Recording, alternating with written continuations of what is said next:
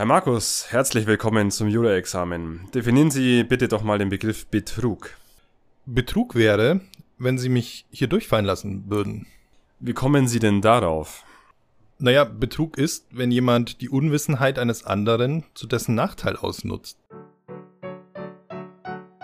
Kurz interessiert der Podcast. So, hallo und herzlich willkommen zur Folge 10 und der Fortführung unseres Katzenkönig-Falls vom letzten Mal. Wer den Fall nicht mehr ganz im Kopf hat, hört sich am besten einfach den Anfang der Folge 9 an. Da hat der Simon das komplett erzählt, um was es da geht. Und wir haben in der letzten Folge, ja, uns mal so ein bisschen damit beschäftigt, wie wird denn der Haupttäter in dem Fall verurteilt. Und es gibt aber ja noch die Hintermänner, die ihn ja quasi so ein bisschen angestachelt haben oder psychisch manipuliert haben oder wie auch immer. Da werden wir, glaube ich, jetzt gleich mal drauf eingehen. Und wie die eigentlich verurteilt wurden oder vielleicht auch nicht. Ich habe keine Ahnung. Aber Simon wird da wahrscheinlich gleich schön durchleiten. Ja, Markus, äh, so ist es. Äh, tatsächlich, wir haben jetzt für unseren zweiten Teil dieser Folge natürlich noch äh, zu klären, wie wir mit den ähm, Verhaltensweisen der Hintermänner umgehen. Und da stellt sich dann also rein juristisch jetzt die Frage, ob diese Hintermänner tatsächlich jetzt aus der Verantwortung zu entlassen sind, weil es gibt ja eigentlich nur einen, der ja zugestochen hat, ähm, zwar jetzt nicht vollendet zum Mord, aber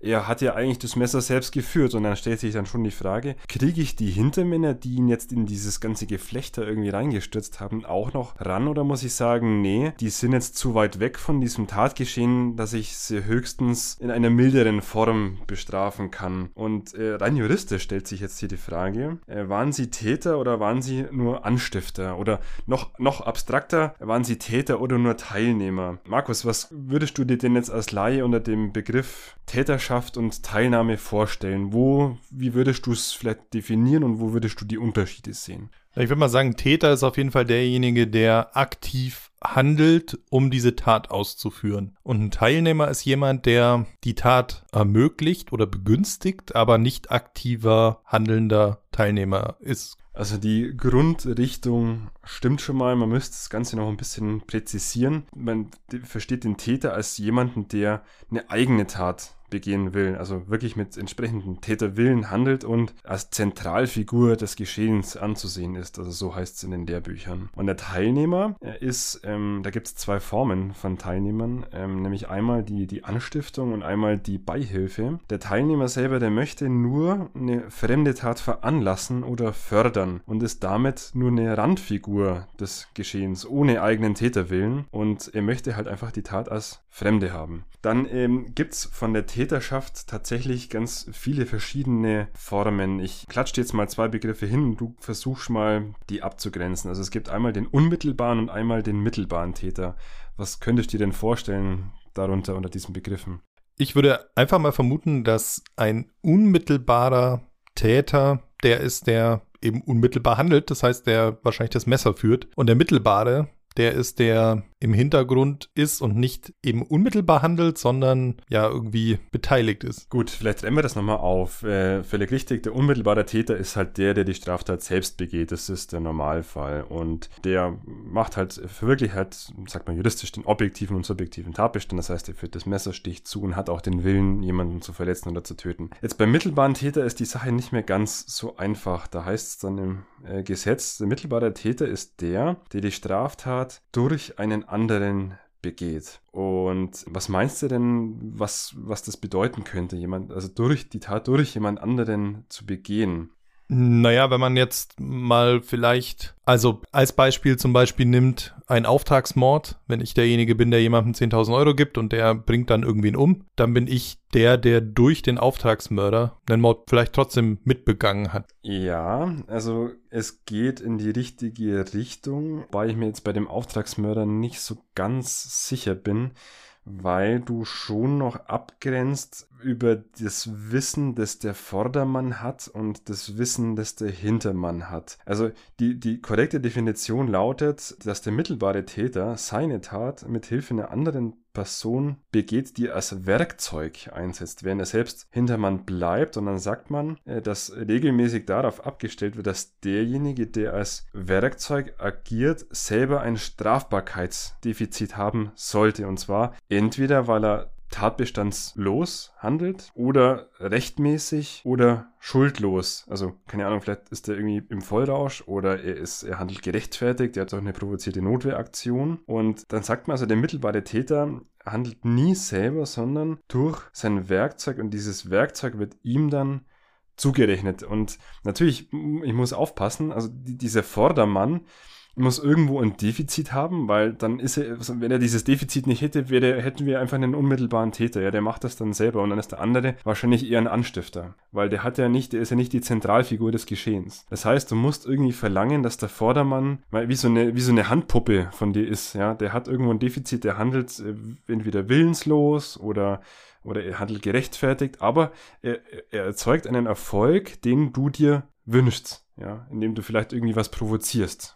Okay, das heißt, wir sind da tatsächlich wieder bei dem Beispiel äh, Kim Jong-uns Onkel, der umgebracht wurde durch zwei Mädels, denen vorgegaukelt wurde, dass sie eigentlich nur in so einer Prankshow mitmachen und die dann eben verschiedene Passanten mit Wasser bespritzt haben und dann genau bei dem Onkel eben nicht Wasser bekommen haben oder äh, irgendwie eine Creme bekommen haben, die aber dann äh, eben irgendein Nervengift war und den Onkel dann umgebracht haben. Das heißt, die beiden wussten schlichtweg gar nichts, waren quasi einfach nur ein Werkzeug und ja, die Hintermänner sind dann in dem Fall eben die mittelbaren Täter. Ganz genau. Also der Kim Jong-un-Fall, genau das ist der klassische Fall für die mittelbare Täterschaft. Das heißt, die Kinder oder diese Attentäterinnen, die hatten halt äh, keinen Vorsatz in Bezug auf den Einsatz halt wirklich von tödlichen Mitteln. Also sie handelten zumindest mal subjektiv tatbestandslos. Und dieses Defizit wird aber natürlich den Hintermännern dann zugerechnet. Das heißt, die werden dann halt wegen Mordes, wenn es jetzt nach deutschem Strafrecht ging, dann zu verurteilen. Sehr schön. Dann habe ich noch den Begriff Mittäter für dich. Ähm, was ist denn darunter zu verstehen? Ich würde mal sagen, es ist jemand, der äh, in einer Tat beteiligt ist, aber nicht der Haupttäter ist. Also beispielsweise stelle ich mir jetzt zum Beispiel den Fahrer bei einem Bankraub vor. Der ist mit Sicherheit ein Mittäter. Der ist jetzt beim Bankraub selber natürlich eigentlich nicht direkt beteiligt, aber der, ja, ist trotzdem irgendwie in diesem Konglomerat oder in dieser Verschwörung, die da passiert, quasi irgendwie beteiligt. Ja, also bei dem Fahrer kann man sich streiten.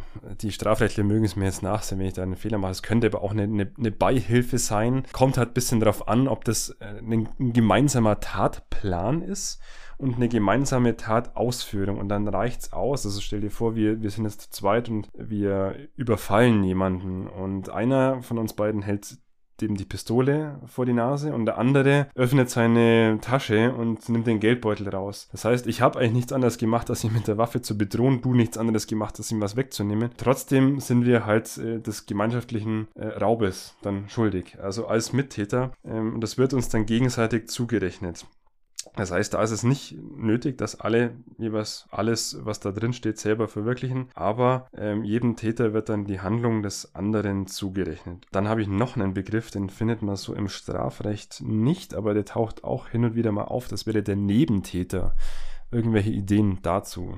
Mm, nee, ab, abgegrenzt vom Mittäter kann ich mir unter Nebentäter dann ehrlicherweise nicht viel vorstellen. Also beim Nebentäter, das ist eigentlich das genaue Gegenteil vom Mittäter, wie du es auch sagst. Das heißt, die Definition, wenn, wenn mehrere Personen unabhängig voneinander den tatbestandlichen Erfolg herbeiführen, ohne dass sie voneinander wissen und ohne dass sie zusammenarbeiten. Das ist so dieser, dieser Begriff, aber der ist äh, eher ja, kommt wahrscheinlich eher sehr selten vor, weil du müsstest dir irgendwie einen Fall ausdenken, wo beide gleichzeitig unabhängig voneinander jemandem irgendwas Böses tun wollen und das wird wahrscheinlich eher selten vorkommen. Okay, ähm, das so viel zu den Täterbegriffen. Jetzt habe ich ja vorhin gesagt, das ist äh, Täter, dann gibt es auch noch die Teilnahme und da ist eine Konstellation die Anstiftung. Und was, was ist denn ein Anstifter für dich in deinem Verständnis? Ja, du hast vorhin ja schon so ein bisschen gesagt, es ist äh, wahrscheinlich möglicherweise dann der, der einen, ja, einen Auftragsmörder irgendwie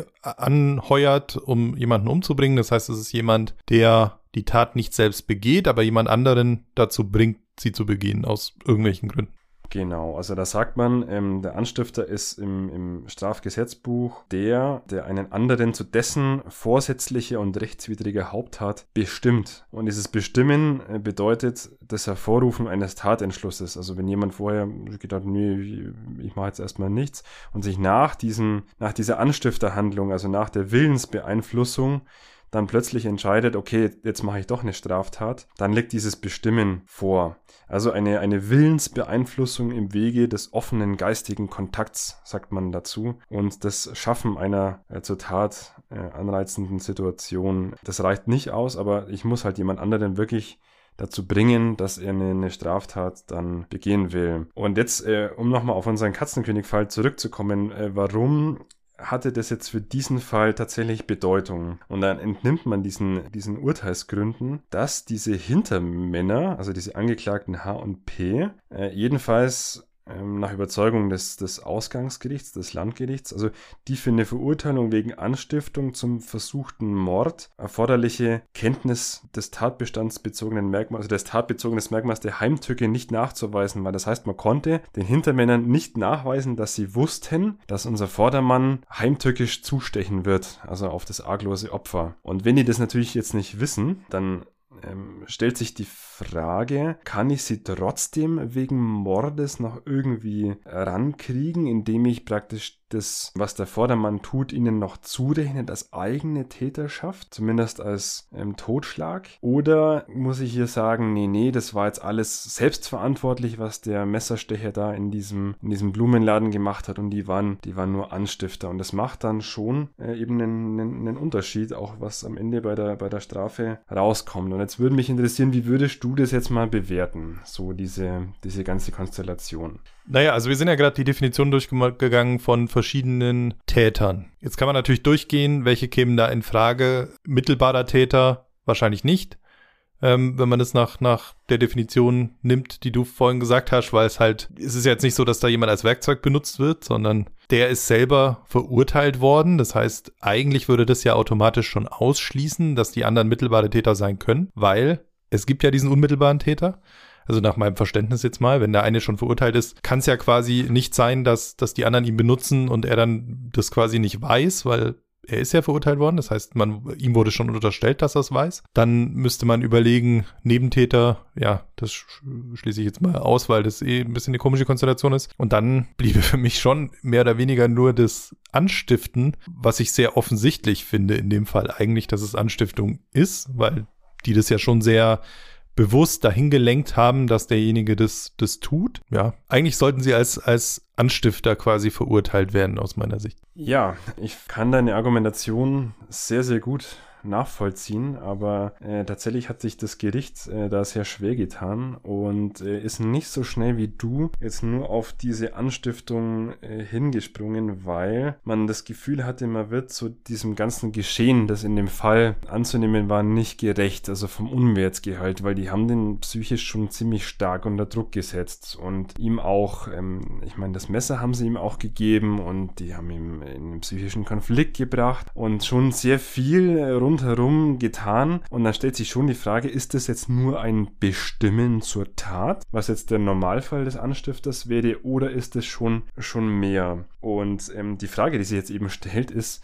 habe ich in der Konstellation vielleicht einen Fall, wo ich sagen muss, ja, ich habe einen unmittelbaren Täter, ja, ich verurteile den auch als versuchten Mörder. Und habe ich aber vielleicht trotzdem auch im Hintergrund mittelbare Täter, die zumindest mal des Tod, mittelbaren Tod, versuchten Totschlags irgendwie schuldig sind. Das heißt äh, quasi sowohl mittelbar als auch unmittelbaren Täter. Und eigentlich hast du recht, das würde sich ja ausschließen, weil ich habe ja vielleicht auch getrennte Verantwortungsbereiche. Aber genau das war der Knackpunkt. Und also schauen wir uns doch mal die Urteilsgründe an, wie das Gericht sich hier das so ein bisschen überlegt hat. Und man merkt beim Lesen, wie schwer sich das Gericht tatsächlich getan hat, hier zu einer gerechten, abgewogenen oder ausgewogenen Entscheidung zu kommen. Und da haben sie tatsächlich Rechtsgeschichte geschrieben. Also sie haben dann erstmal so ein bisschen dargestellt, wie denn damals in den 80ern so im, Schrifttum die Meinung war. Und da schreiben sie, im Schrifttum ist eben die, die Abgrenzung, die, die Frage der Abgrenzung der Anstiftung zur mittelbaren Täterschaft umstritten. Die einen sagen, dass es aus dem Verantwortungsprinzip eben hergeleitet wird, dass die Möglichkeit mittelbarer Täterschaft dort endet, wo das Werkzeug eben selber verantwortlicher Täter ist. Das ist das, was du jetzt vertreten hast. Du hast ja gesagt, wenn er das alles selber macht, dann ist er auch verantwortlich und damit sind die anderen automatisch raus und automatisch Anstifter.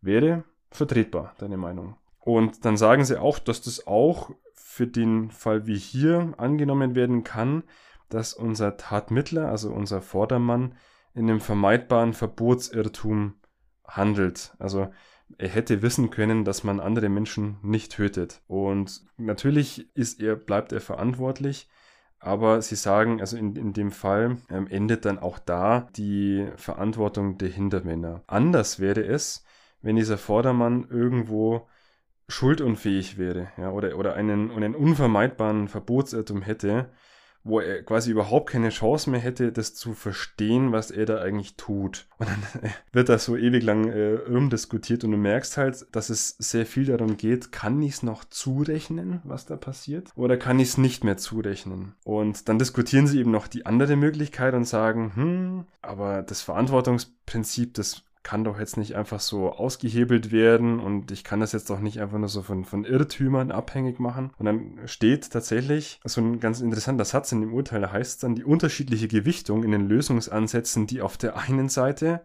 ausschließlich auf die Handlungsherrschaft des Abhängigen abstellen und auf der anderen Seite den bestimmenden Einfluss des Hintermanns betonen. Also macht, macht deutlich, dass es sich um ein offenes Wertungsproblem handelt. Und ich finde das eigentlich cool, weil die Richter selber sich in den Untersgründen eingestehen, wir wissen es nicht. Ja, wir haben hier, wir haben hier ein Wertungsproblem. Wie sollen wir wie sollen wir das bestrafen? Und dann fangen sie an zu argumentieren und schreiben ganz interessant rein, dass eben mit Hilfe dieses Verantwortungsprinzips alleine du nicht eine scharfe Grenzziehung, wie du es jetzt gemacht hast, ähm, herbekommst. Und das räumen nämlich auch die Vertreter diese Lehre ein, wenn sie nämlich, weil es gibt nämlich Ausnahmefälle, stell dir mal vor, äh, DDR, ja, Stasi, Machtapparat und ähm, Mauerschützen. Gell? Da hattest du die Grenzschützer, die standen auf dem Posten und haben Leute, die praktisch über die ja, Mauer äh, geflüchtet sind, abgeknallt. Und da hat sich die Frage gestellt, kann ich die Hintermänner, die diese Befehle für die Mauerschützen gegeben haben, also Flüchtende aufzuhalten, kann ich die belangen. Und hast du davon schon mal was gehört von der Konstellation?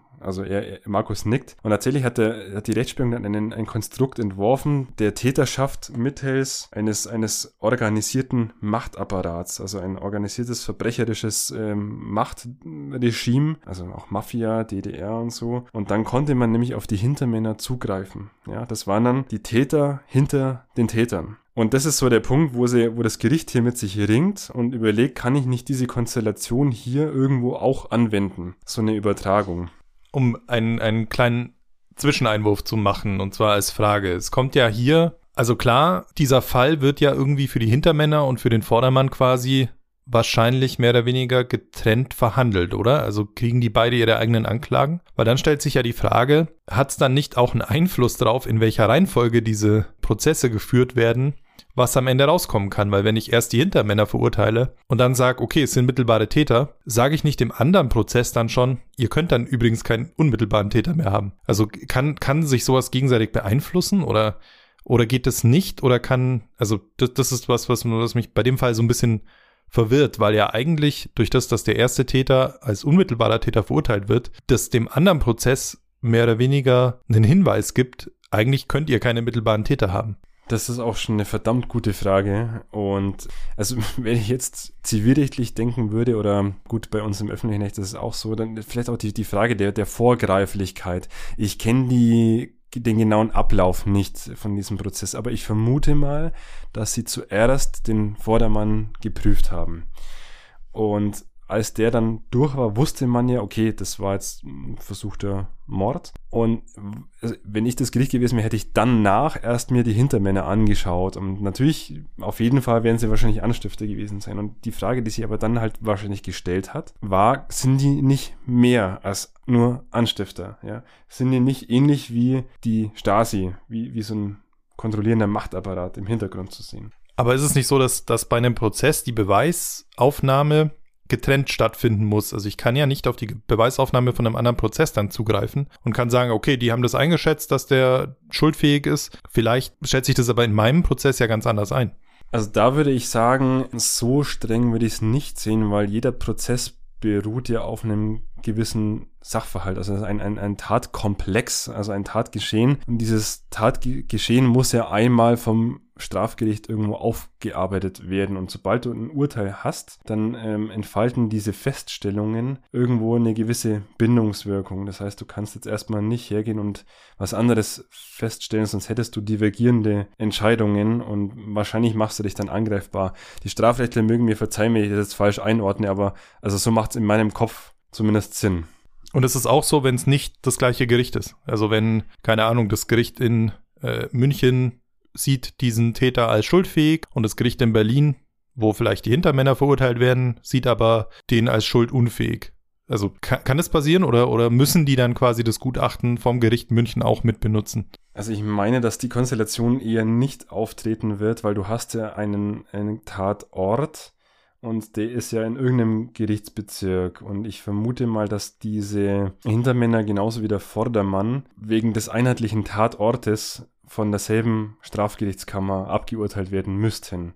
Allein schon von der Zuständigkeit her. Das heißt, dasselbe Gericht wird sich schon mit denen auseinandersetzen. Also eine gute, gute äh, kleine Zwischeninfo. Was ist denn, also welches Gericht ist denn verantwortlich da, wo die Täter wohnen oder wo der unmittelbare Tatort ist? Also wenn man in die Strafprozessordnung reinschaut, dann heißt es halt einmal, dass der Gerichtsstand dann der des Tatortes ist. Also da, wo in, des, in, dem, in dem Gerichtsbezirk ist halt dann genau dieses Gericht zuständig. Dann gibt es auch einen Paragraphen, da heißt es dann der Gerichtsstand des, des Wohnsitzes oder des Aufenthaltswortes äh, des, des sogenannten Angeschuldigten äh, zur Zeit der Erhebung der Klage, aber auch der Gerichtsstand des Ergreifungsortes. Und wenn eben mehrere Gerichtsstände zusammentreffen, dann äh, schreibt ihr die Strafprozessordnung vor, dass zum Beispiel dem Gericht der Vorzug gebührt, das eben die Untersuchung zuerst ähm, eröffnet hat oder dass bei zusammenhängenden Straftaten der Gerichtsstand eben dann bei, bei jedem Gericht begründet wird, das für eine der Strafsachen dann zuständig ist. Also das äh, regelt sich dann alles aus dem Gesetz heraus. Gut, dann gehen wir weiter zurück zu den äh, Diskussionen, zu den Mühen, äh, die der Bundesgerichtshof sich damals äh, gemacht hat. Weil wir haben jetzt immer noch ungeklärt die Frage, können wir hier so eine Art Täterschaft hinter der Täterschaft annehmen, also auch die Hintermänner so hart bestrafen wie einen normalen Täter, also mehr als einen Anstifter. Und dann haben sie so ein bisschen überlegt, kann ich es an dem, an dem, an der Vermeidbarkeit des Irrtums irgendwie abhängig machen? Davon, ob ein Irrtum vermeidbar ist, ob ich ihn jetzt wirklich als Täter bestrafe oder ob ich ihn nur als, als Teilnehmer bestrafen kann. Und dann sind sie zum Ergebnis gekommen, hm, also so ganz kann es das irgendwie auch nicht sein, äh, nur darauf zu, abzustellen, was jetzt im Kopf des Vordermanns abgeht. Und dann haben die tatsächlich eine sehr simple Lösung genommen. Und ähm, hast du irgendwie eine Idee, ähm, was, was die da hätten gemacht haben können in dem Fall? Sie haben das Ganze als terroristische Vereinigung deklariert und äh, gesagt, es ist ein bandenmäßiger Mord. Nein, haben sie nicht. ich dachte fast, dass jetzt äh, irgendwie sowas in die Richtung kommt. Ähm, nein, also um es nochmal so aufs Wesentliche zurückzuführen. Sie haben einfach die normalen Prüfungskriterien angewendet für die Frage, ob da wirklich Täterschaft vorliegt. Und wenn du dich erinnern kannst, wir haben ja vorhin uns den normalen Täter mal angeschaut. Da war ja die Frage, ist er Zentralfigur des Geschehens oder ist er nur Randfigur? Hat er eigenes Interesse an der Tat?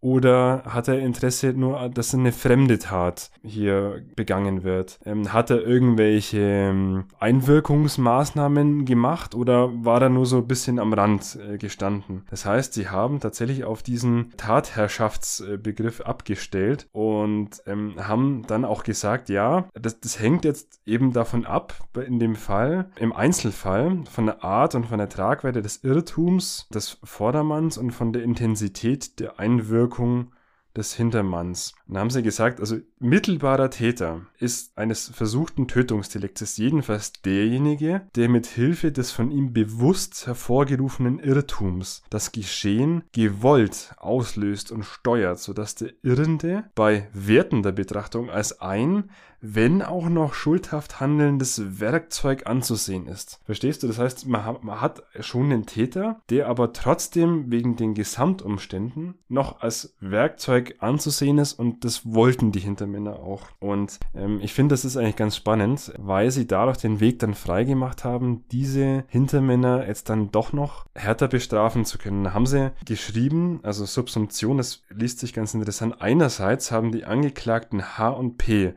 beim Angeklagten R, das ist unser Vordermann, die Wahnideen hervorgerufen und diese später bewusst ausgenutzt, um seine rechtlichen Bedenken wie seine Gewissensbisse auszuschalten und ihn zu veranlassen, die von ihnen beabsichtigte Tat ihren Plänen und Vorstellungen entsprechend auszuführen. Auf diese psychologische Weise steuerten sie die Tatplanung. Darüber hinaus bestimmten sie wesentliche Teile der Tatausführung. Der P übergab dem Angeklagten R die Tatwaffe und erklärte auf dessen Frage, wie er die Tat ausführen solle. Er solle von hinten so zustechen, wie es, Anführungszeichen, Japaner und Ledernacken im Zweiten Weltkrieg getan hätten, da das Opfer dann gleich tot sei. Zeugen dürften keine vorhanden sein. An diese wie auch an sonstige Anweisungen hat der Vordermann R sich gehalten. Andererseits irrte der R bei der Tat nicht nur ähm, über das Verbotensein seines Tuns, er war vielmehr darüber hinaus in seiner Steuerungsfähigkeit erheblich eingeengt. Er befand sich in einem engen Beziehungs- und Einwirkungsgeflecht, das die Angeklagten H und P zum Zwecke seiner Steuerung ausgenutzt und so eingesetzt haben, dass er sich ihrem bestimmenden Einfluss nur sehr schwer entziehen konnte. Und dann schließen sie ähm, mit der Feststellung, dass eben sich die Angeklagten H und P damit ihn zur Tat bestimmt haben und die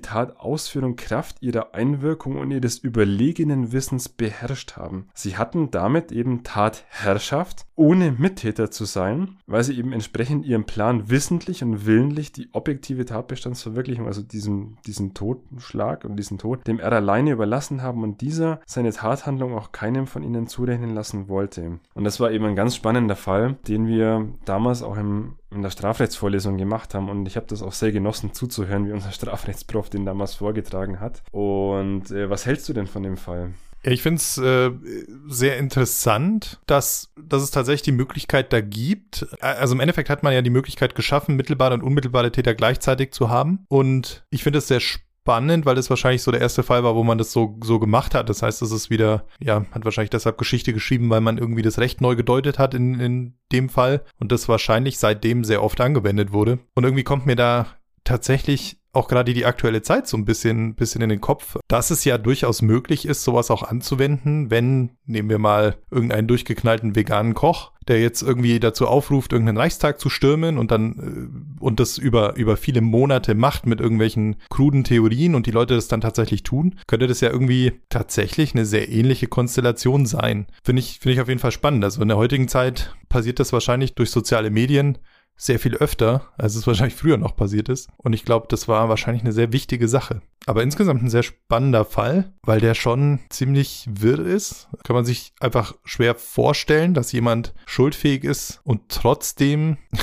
irgendwie an so einen Katzenkönig glaubt und dann irgendwie Morde begeht für sowas und, und trotzdem nicht quasi als psychisch krank äh, und, und völlig schuldunfähig abgestempelt wird und gleichzeitig, dass es dann tatsächlich so Hintermänner gibt, die so viel Energie da reinlegen, jemanden dazu zu bringen, das zu tun und so unendlich lange daran arbeiten, bis der das macht und am Ende tatsächlich gar nichts davon haben, weil sie trotzdem Täter sind. Das ist schon irgendwie spannend und äh, da hat Karma auf jeden Fall zugeschlagen, würde ich sagen wunderbares äh, Fazit äh, des Ganzen und ähm, tatsächlich, ja, die Konstellation war damals neu und die wurde natürlich äh, begierig dann aufgesogen, auch von der ganzen Fachwelt. Und ähm, ich möchte tatsächlich jetzt nochmal schließen, so ich habe äh, bei der Vorbereitung ein bisschen gegoogelt und habe ich ein ganz nettes Zitat gefunden von einem Rechtsanwalt äh, namens Jens Ferner und der schreibt auf seiner Homepage, der Katzenkönigfall ist ein echter Klassiker und muss bekannt sein. Der, der Sachverhalt ist abstrus, aber gut zu lesen, auch wenn man nicht glaubt, dass es dem echten Leben entsprungen ist. Äh, wesentlich ist diese Entscheidung, wenn es um die Abgrenzung von Anstiftung zu mittelbaren Täterschaft geht. Der BGH stellt hier auf die objektive Tatherrschaft ab und sieht den eigentlich Handelnden in dem vermeidbaren Verbotsirrtum, der aber Werkzeug der Hinterleute ist, die ihn zielgerichtet ausnutzen. Und eben, wie du schon gesagt hast, das Besondere hierbei ist, dass der Vordermann voll verantwortlich ist und es sich trotzdem um mittelbare Täterschaft handelt, also trotzdem die Hintermänner voll herangezogen werden.